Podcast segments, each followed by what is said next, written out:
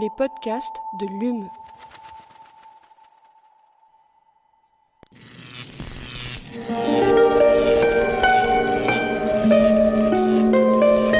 Allume la science. La science. C'est une des nombreuses manières d'essayer de comprendre l'homme. Eh bien, imagine que toute forme de vie sur Terre meurt instantanément et que chaque molécule de ton corps explose à la vitesse de la lumière. Une sorte de, de relativisme absolu. Inversion complète de la charge des protons. La Terre va entendre ces mots. Allume la science. Bonjour et bienvenue à tous et toutes dans ce nouveau numéro d'Allume la science, l'émission qui vous branche sur l'actualité scientifique des laboratoires de Muse, Montpellier Université d'Excellence. Nous avons tous entendu parler de ces chiens ou de ces chats capables de détecter un cancer avant même que son porteur n'en ressente les moindres symptômes. Magie, sixième sens animal, Nous avons depuis découvert que les processus tumoraux qui modifient parfois notre morphologie peuvent également modifier nos odeurs corporelles, rendant ainsi le cancer décelable pardon, par nos amis à, à quatre pattes. Aujourd'hui, l'écologie de l'évolution jette une lumière nouvelle sur ces processus tumoraux et sur l'influence qu'ils pourraient avoir dans les interactions interespèces et donc dans l'évolution des écosystèmes. Notre invitée est doctorante à MIVEGEC, le laboratoire de recherche sur les maladies infectieuses et vecteurs, écologie, génétique, évolution et contrôle. Avec son équipe, elle s'est intéressée au cas de l'hydre et en particulier des hydres tumorales, donc porteuses d'un cancer, et de l'interaction de ces hydres avec leurs proies, leurs prédateurs ou leurs commensaux. Les résultats de cette étude ont été publiés en septembre dernier dans le journal Science of the Total Environment, l'accent est toujours aussi compliqué. Avec nous dans le studio, Justine Boutry, bonjour. Bonjour. Et merci d'être avec nous. Elle aussi évolue chaque semaine et colonise peu à peu vos esprits avides de connaissances. Avec moi pour mener cette interview, la journaliste Aline Perriot. Bonjour. Bonjour Aline. En seconde partie d'émission, nous restons dans le monde animal, puisque nous vous emmenons découvrir la collection de zoologie de l'Université de Montpellier.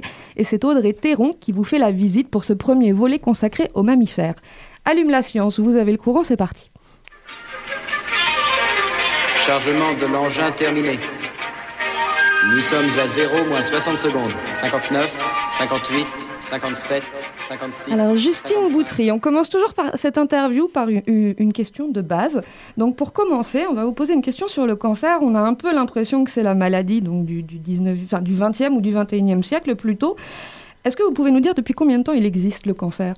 Alors effectivement, c'est ce qu'on a tendance à penser parce que déjà on réfléchit que dans notre petite bulle d'humains et on voit que les cancers qui vont toucher les humains, nos animaux de compagnie, alors qu'en fait déjà le cancer c'est quelque chose qui va toucher l'ensemble des organismes multicellulaires qu'on connaît, ou du moins leur grande majorité. Et du coup, c'est apparu en même temps que la multicellularité.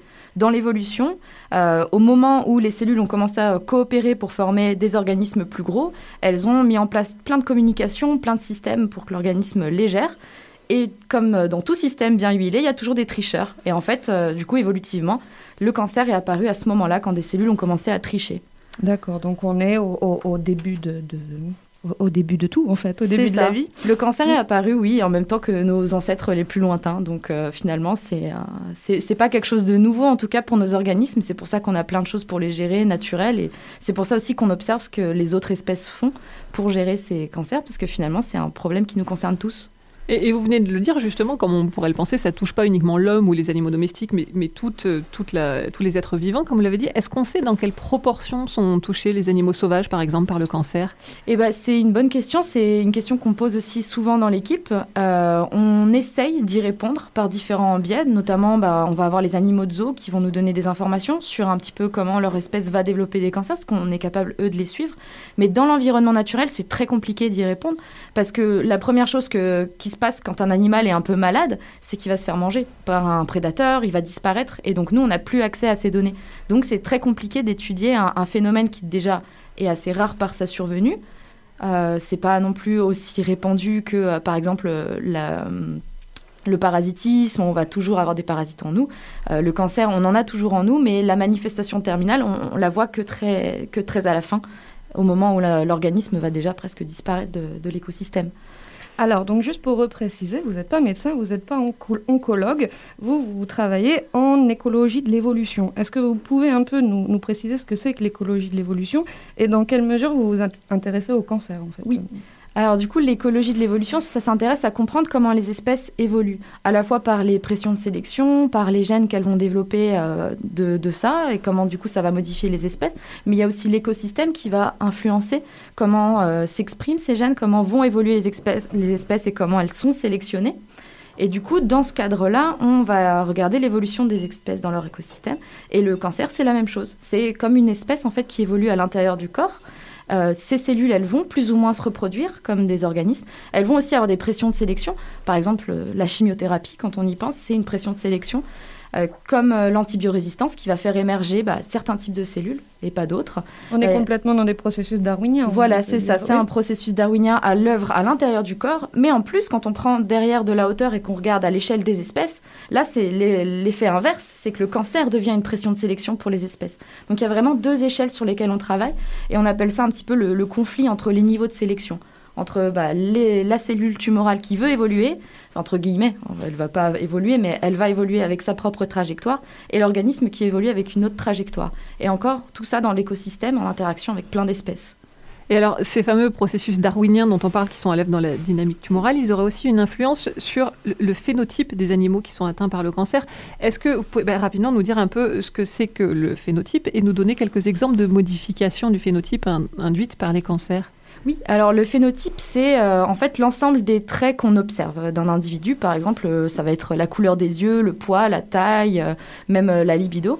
Et du coup, cet ensemble de traits observables d'un organisme va être modifié dans le cadre de la majorité des pathologies qu'on connaît. Par exemple, quand on a un rhume, on va avoir de la fièvre. Et dans le cadre du cancer, on connaît plein de modifications, donc perte de poids, d'appétit. Euh, sommeil perturbé, euh, tout ça. ça va, il y a beaucoup de choses qui changent. Et ce qui est assez intéressant, c'est que quand on regarde les cancers animaux, finalement, ben, on, le décrit un peu de manière vétérinaire, mais on ne s'est pas intéressé à, comprendre, mais du coup, puisqu'il agit différemment, qu'est-ce qui va changer aussi dans le reste des, organismes qui l'entourent En fait, dans une population, qu'est-ce que ça va changer d'avoir un animal qui va avoir le cancer Et du coup, dans un écosystème, qu'est-ce que ça change? Euh, du coup, il y a eu des papiers super intéressants, euh, par exemple sur les drosophiles, où on s'est aperçu que rien qu'à l'intérieur d'un groupe social, les drosophiles atteintes de cancer vont être isolés et vont rechercher du coup à, se, grouper avec d'autres drosophiles qui ont le cancer et ça va ralentir leur pathologie. Donc là, on voit tous les différents niveaux d'interaction en fait qui vont être impliqués et tout ça, ça part d'une modification bah, du phénotype et du comportement de la mouche et de à quoi elle ressemble, qu'est-ce qu'elle rejette comme, euh, comme molécule. Et il y a un exemple euh, qui me semble un peu connu aussi, qui est celui du diable de Tasmanie. Sur, euh, vous pouvez peut-être nous expliquer rapidement euh, ce que ça modifie chez lui, le, fait d'être atteint d'un cancer Oui, alors chez le diable de Tasmanie, du coup, ils vont avoir des cancers de la face. Et ce qui est très intéressant chez ce cancer, et ce qui est aussi le cas chez l'hydre, c'est qu'il est transmissible entre individus. Et là, on ne parle pas d'une transmission génétique, on parle vraiment de la cellule qui va passer d'un individu à l'autre. Et euh, pour ça, un cancer contagieux. Voilà, c'est un cancer complètement contagieux. On peut même parler de, métastase interindividuelle en fait. Euh, finalement. Et euh, du coup, ces diables de Tasmanie, ils vont, ils vont agir différemment. Ils vont être déjà plus agressifs. Et en fait, cette agressivité, ça va aussi permettre de transmettre les cellules tumorales. Également, on s'est aperçu que ça modifiait carrément leur façon de se reproduire. avant, que, parce qu'en plus, ce qui est bien avec cet exemple, c'est qu'on connaît quand est apparu ce cancer, donc il y a à peu près 50 ans, 60 peut-être maintenant. Et du coup, au début, euh, les diables de Tasmanie se reproduisaient plusieurs années consécutives et avaient du coup été euh, ce qu'on appelle itéropars, se reproduisent plusieurs fois. Et maintenant, avec cette réduction de l'espérance de vie à cause de ces tumeurs, ils se sont mis à se reproduire de manière très précoce et une seule fois dans leur vie. Donc ils sont devenus sémelpars. Donc c'est une modification euh, drastique. D'accord. Donc là, dans cette étude, donc l'étude que vous venez nous présenter aujourd'hui, vous vous intéressez à l'influence que les processus tumoraux peuvent avoir entre les espèces, pas au sein d'une même espèce. Voilà. Donc vous parlez d'interaction biotique. Euh, qu'est-ce que c'est? Vous pouvez nous définir ce terme-là? Bah, Simplement, c'est des interactions entre des êtres vivants. Il y a des interactions abiotiques, par exemple, comment la température va influencer le comportement, euh, même le nôtre.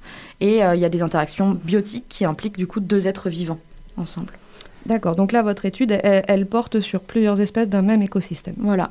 Et, du coup, oui, pour tester, enfin pour étudier l'influence de, des cancers sur ces interactions biotiques, vous avez reproduit un, microcosme artificiel tripartite euh, autour d'une espèce en particulier qui est le Cnider hydra oligactis ou l'hydre. Est-ce que vous pouvez nous expliquer un peu, enfin, ce que c'est qu'un Une hydre ou un hydre D'ailleurs, on dit quoi? On dit un hydre? Ah, Nous, on dit une hydre. Une hydre. Mais c'est vrai qu'on dit aussi un tentacule. Fois, il y a des petits doutes. Ah ben, parlons des tentacules. Comment c'est ça, des tentacules? À quoi est-ce que ça ressemble Eh ben, ça ressemble. le plus simple pour se représenter, c'est de voir une méduse, mais en très petit beaucoup plus petits, ça vit de manière fixée en fait. Euh, on va avoir que la forme polype qui existe euh, tout au long de leur vie, c'est leur forme de vie normale. Et du coup, avec leurs tentacules, elles vont être euh, des prédateurs et elles vont consommer différents petits invertébrés qui passent dans leurs tentacules.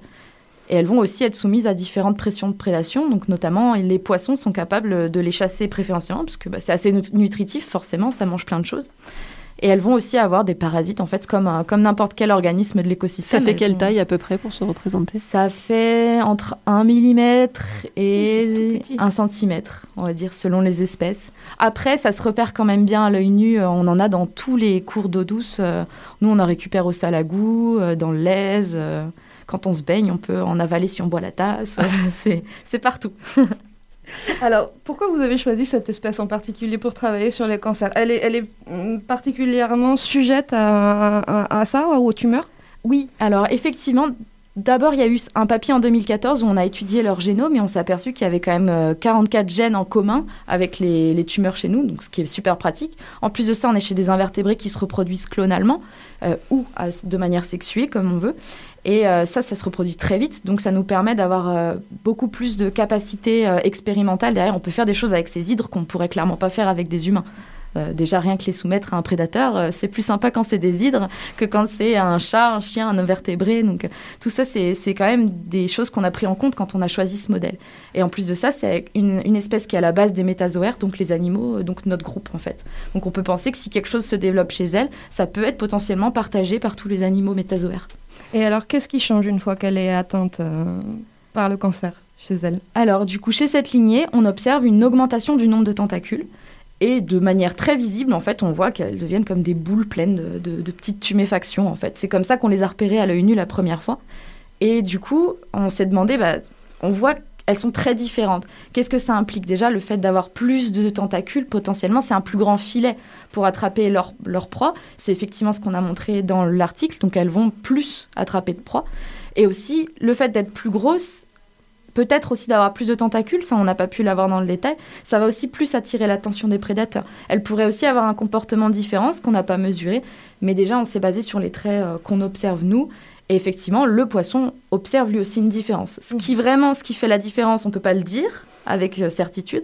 Par contre, ce qui est sûr, c'est que les poissons, ils vont se diriger vraiment très préférentiellement sur ces hydres plus grosses. On, va y revenir dans, dans deux minutes. Justement, on, l'a dit tout à l'heure, autour de cette hydre, vous avez euh, reproduit euh, ce qu'on a appelé le microcosme artificiel tripartite. de quoi il est composé cet écosystème que vous avez reproduit? Oui, alors un microcosme, on, on, utilise ce terme pour dire qu'on va mettre plusieurs choses en présence. Donc là, comme on est sur des interactions biotiques, plusieurs, plusieurs êtres vivants. Donc on a l'hydre qui est le centre on va avoir les tumeurs qu'elles vont porter ou non à l'intérieur qui vont venir modifier leur comportement. Donc et vous considérez comme un organisme à part, c'est ça euh, En quelque sorte, oui. Dans, notre design expérimental, on, on voit ce que modifient les cellules tumorales en ayant des hydres qui en ont et des hydres qui en ont pas. Mhm. Voilà, notre contrôle, c'est vraiment du coup euh, l'absence ou la présence de cet être euh, vivant, pas à part entière du tout, mais qui vient influencer sur, sur l'hôte.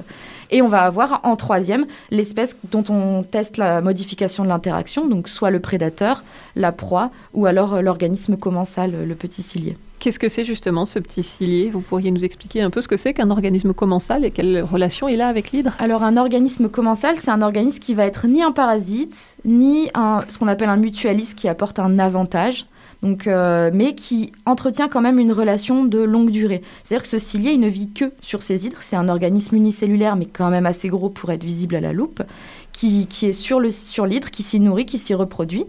Euh, d'ailleurs, ils ont un système pour inhiber euh, les petites cellules venimeuses de l'hydre, un peu comme le poisson clown et l'anémone. Sauf que le cilié n'apporte a priori, pour le moment, pas de bénéfices qu'on connaisse à l'hydre.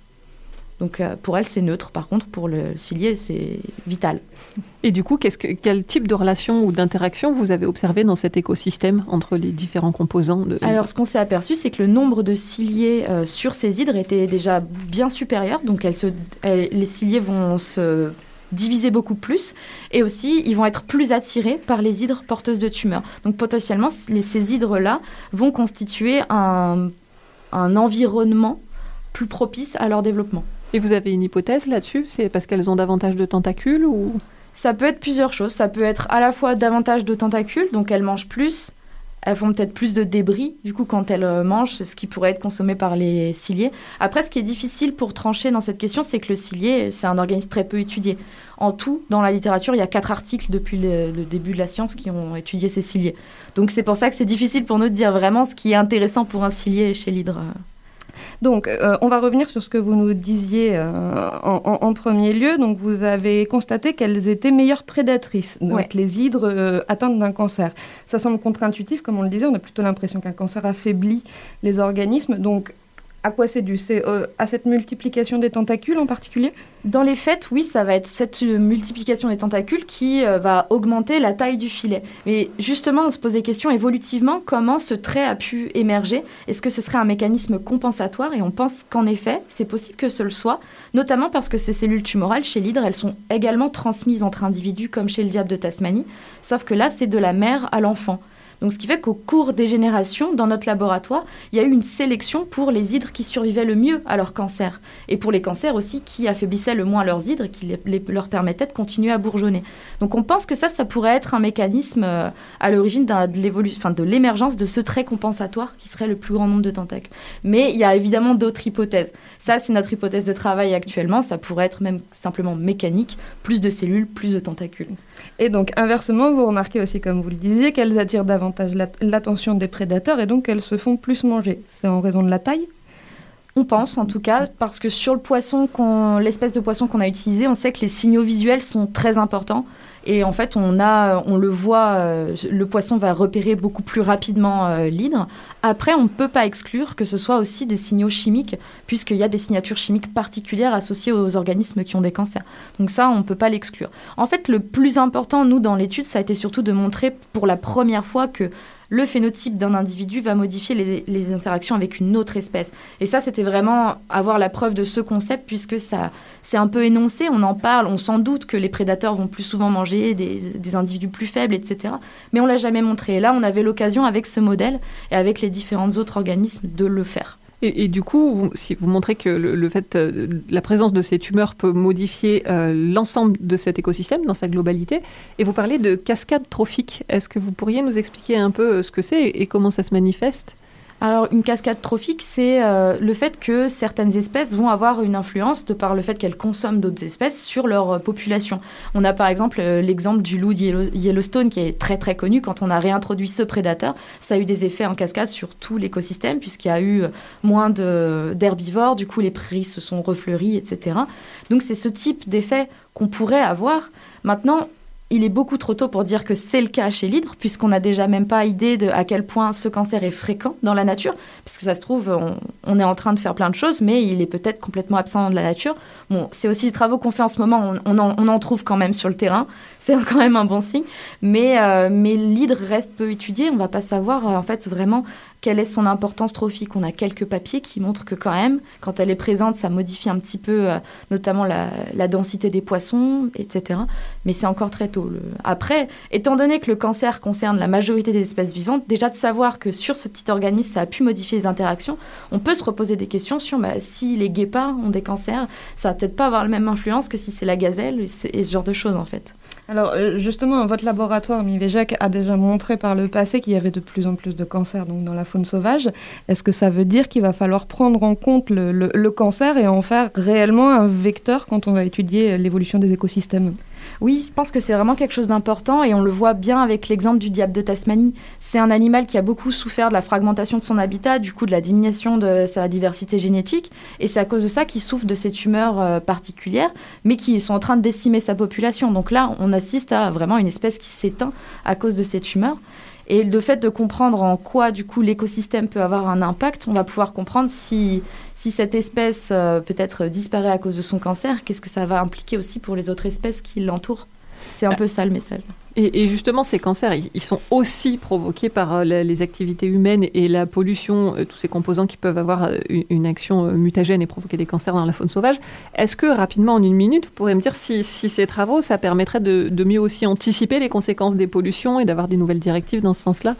Euh, Mon étude, en, en, en l'occurrence, non, pas spécialement. C'était vraiment pas. euh, on n'était pas concentré sur euh, les causes de l'émergence de ces cancers, mais effectivement, c'est quelque chose qui est important et qu'on regarde aussi dans les études de terrain qu'on fait. On essaye de voir si les perturbateurs endocriniens, les, le, le cadium notamment, qui peut être présent dans l'environnement, va générer des cancers. Et ça, ça peut nous aider à prévoir effectivement l'état de la population et l'état du coup bah, de ces chaînes trophiques éventuellement dans ces milieux naturels-là. Il y a encore beaucoup de boulot. Un grand merci Justine Boutry d'être venue nous présenter cette étude vraiment passionnante. Et on passe maintenant à notre séquence reportage. Et là, je ne résiste pas à l'envie de vous mettre dans l'ambiance. Je vous emmène à l'Institut de botanique, situé tout au fond du Jardin des Plantes. Là-bas, j'ai rendez-vous avec Audrey Théron, qui est chargée des collections à l'UM. Je parcours avec elle les très longs couloirs de ce bâtiment auquel l'aspect un peu vieillissant confère une ambiance toujours très particulière. Audrey s'arrête, ouvre une porte sur ce qui semble être une ancienne salle de cours et là, dans la pénombre, se dessine dressée sur une vieille paillasse une lionne grandeur nature.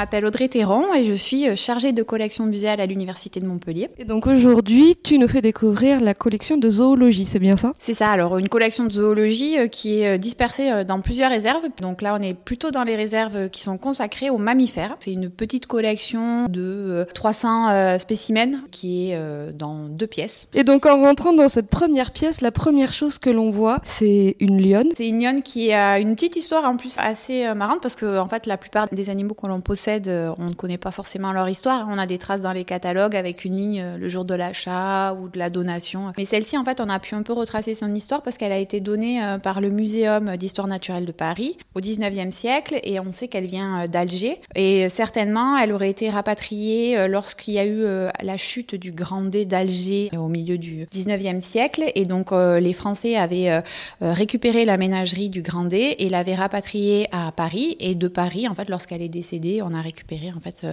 l'animal euh, naturalisé. Alors empaillé et naturalisé c'est la même chose sauf qu'aujourd'hui on, a tendance à dire naturalisé, empaillé parce que tout simplement il y avait de la paille au 19e siècle qu'on mettait à l'intérieur, en fait un petit peu tout ce qu'on trouvait hein. d'ailleurs il peut y avoir du tissu, de la mousse. Mais aujourd'hui on dit naturalisé parce qu'on utilise des mousses spécialisées qui reproduisent la forme du corps et euh, qui sont euh, mieux pour la conservation puisqu'en fait la paille ça amène quand même des petits insectes qui peuvent aussi grignoter la peau. Donc ce spécimen-là date du 19e siècle. La plupart des collections de l'université datent du 19e siècle, hein, puisque euh, l'université, euh, la faculté euh, de sciences a été créée en 1808. À côté de, de cette lionne, donc on voit pas mal d'autres animaux, à commencer par des chauves-souris. Oui, alors on est en plein euh, récollement des collections. Alors le récollement, c'est différent d'un inventaire. Donc l'inventaire, c'est notre travail de base, c'est savoir ce qu'on a dans les collections. Et une fois qu'on sait ce qu'on a dans les collections, on fait du récollement, c'est-à-dire qu'on reprend l'inventaire et on vérifie que toutes les pièces sont toujours là. Donc là, les inventaires ont été réalisés et puis là, on fait le récollement des collections et en il restait que les grands mammifères, enfin les grandes chauves-souris à réaliser.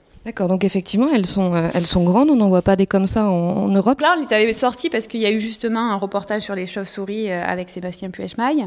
Et ça soulève un point important, à quoi ils servent ces animaux naturalisés aujourd'hui? Alors c'est vrai qu'ils sont plus utilisés euh, pour les cours aujourd'hui. On parle de collections patrimoniales, donc des collections historiques qui sont utilisées essentiellement dans les musées et pour des expositions, de la valorisation et de la connaissance. Il y a des espèces qui sont parfois disparues, d'autres qui sont en voie de disparition, donc ça permet aussi de garder une trace. Et puis il y a quand même des, des gens qui font de la recherche dessus, qui peuvent venir pour faire des prélèvements de poils, de peau, euh, de, de tissus, d'ADN. Alors par terre, on voit c'est un tatou, c'est pas un pangolin C'est un pangolin. Le fameux pangolin D'où est-ce qu'il vient? Les collections qui, qui sont dans cet espace-là, on les a récupérées il n'y a pas très longtemps sur le campus du Triolet. Après le confinement et pendant le confinement, on a eu un gros travail d'inventaire et de remise à jour de nos réserves. On a pu les réaménager et rapatrier les dernières collections qui manquaient. Alors justement, est-ce qu'il y a des spécimens qui sont plus rares que d'autres dans cette collection? Euh, On est soumis à des réglementations euh, de plus en plus euh, drastiques, donc on fait attention aussi à la provenance de nos collections euh, lorsqu'elles elles datent d'après la Convention de Washington dans les années 70. Qu'est-ce que c'est la Convention de Washington? Ouais, La Convention de Washington, en fait, c'est- une convention qui établit la protection de la faune et de la flore et qui, justement, émet tous les critères pour protéger notre biodiversité. Donc, il faut toujours justifier de nos espèces. Et puis, quand on a des donations encore aujourd'hui de particuliers, il faut leur demander s'ils ont des des justifications et les soumettre donc à la DREAL qui autorise ou non l'entrée en collection. À côté du pangolin, là on a des, des reptiles, donc des crocodiles, des, des petits caïmans. On a une petite collection de reptiles effectivement qui sont juste à côté, dans la pièce à côté. Donc là, c'est pareil, c'est deux étudiants qui ont euh, réalisé l'inventaire l'année dernière. On peut aller les voir d'un peu plus près? Oui,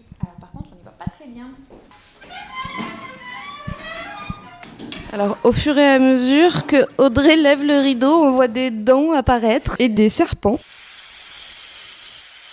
Les collections, elles sont pas toujours en très bon état. Déjà, elles étaient manipulées par les étudiants, donc c'était des collections pédagogiques euh, avant tout. Et puis en fait, elles ont été euh, transbahutées pas mal de temps avant que l'université euh, ne crée euh, ce qui est aujourd'hui le service du patrimoine historique. Et les tissus, ça reste quand même assez fragile dès qu'il y a un peu de poussière, surtout les reptiles. Il y a des conditions particulières justement pour les conserver? Comme toutes les œuvres d'art, voilà, il y a des conditions de luminosité, d'hygrométrie, voilà, donc ils sont surveillés dans chaque salle. Ça, c'est la partie naturalisée. Il y a la partie en fluide, Merci donc tout ce qui est en bocal, qui est sur le campus du Triolet. Donc là aussi, c'est une autre manière de conserver, qui est aussi un peu plus dangereuse parce qu'on utilisait aussi des produits toxiques au 19e. Et c'est pareil, même pour les, les animaux qu'on voit là, euh, les peaux étaient souvent tannées à, à l'arsenic, donc on manipule pas avec les mains. Donc, qu'est-ce qu'on voit? On voit des iguanes, de crocodiles et de caïmans et de serpents. Puis après, une collection, une grande collection de tortues. Il y a des gros spécimens. Il en reste encore quelques-unes sur le campus qui sont utilisées. Ça va euh, de l'ordre de- du, du 2 cm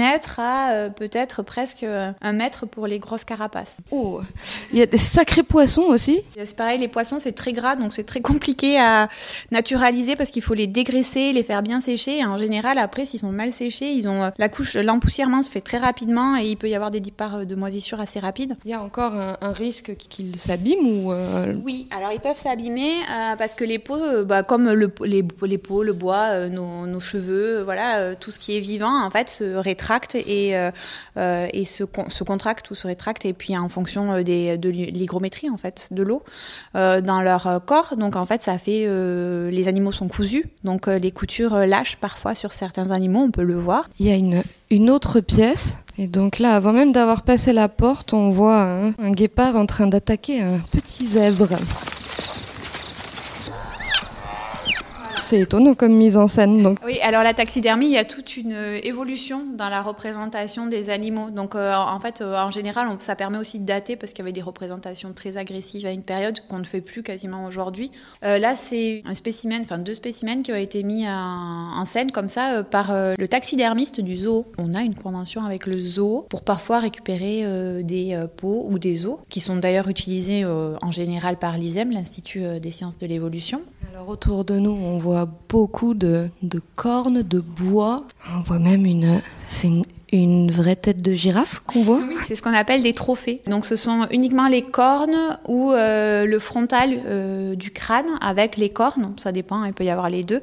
Il peut y avoir parfois la tête en entier euh, naturalisée. Donc là, on a la tête de la girafe. Bon, alors il faut savoir que nous aussi, on avait un taxidermiste à l'université avant 2008 puisqu'il est parti à la retraite et donc je crois que c'est lui qui avait beaucoup travaillé sur ce spécimen-là. Et donc on a le squelette qui correspond à cette girafe. Le squelette est toujours dans les salles de TP et apparemment Il n'y a plus d'os. non. non, il n'y a plus d'eau. En fait, en dans aucun des spécimens qu'il y a ici, les os sont retirés et sont utilisés pour. euh, en fait, on, avait, on pouvait utiliser tout sur un spécimen. Donc, on montait les os.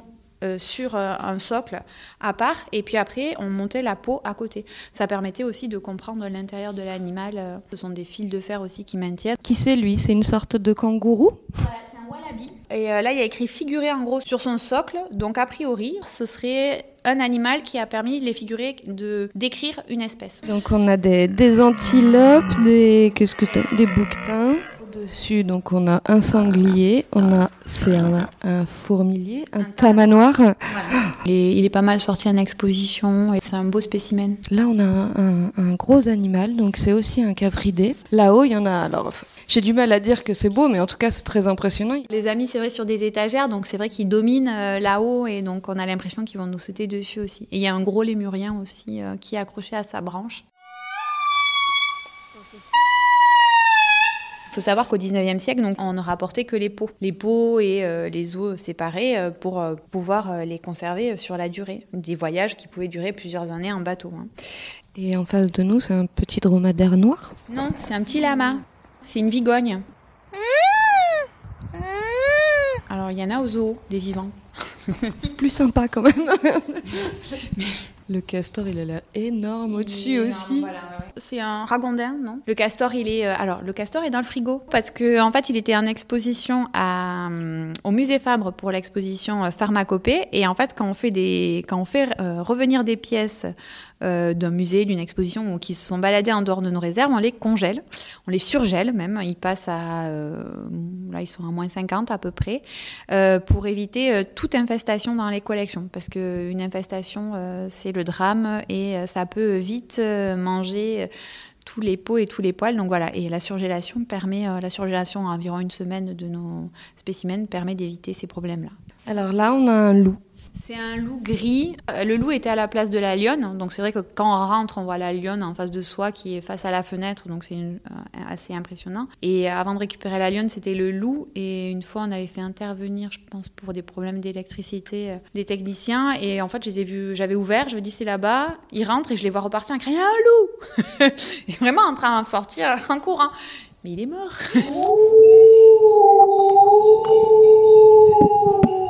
Allume la science, c'est fini pour aujourd'hui. Un grand merci à Anna de Melandre pour la réalisation de cette émission. On se retrouve la semaine prochaine. D'ici là, restez branchés.